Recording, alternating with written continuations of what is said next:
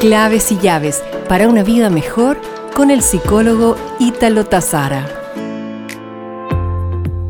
La segunda variable asociada al desarrollo de la autoestima de nuestros hijos, donde la primera era el tiempo, es una mirada apreciativa, un amor incondicional, que no se refiere a consentir, a aprobarle todo a la niña o al niño, a darle todo lo que quiere. Por ningún motivo, no es así.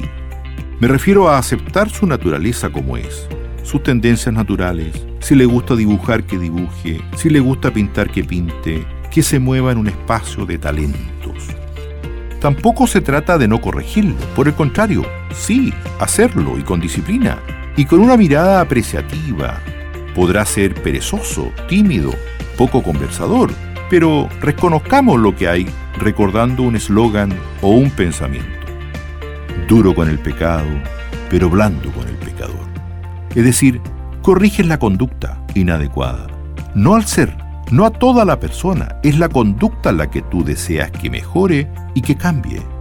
Ejemplo, el desorden en su pieza, solo la conducta quiero que cambie, pero lo sigues queriendo. El amor hacia él o ella no está en juego.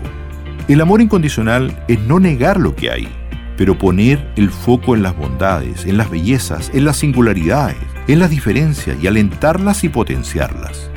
Nunca vea las frustraciones personales reflejadas en tu hijo o hija, que no hizo lo que tú hubieras deseado con tu vida. Recuerda que tu sola mirada como padre puede cambiar al otro.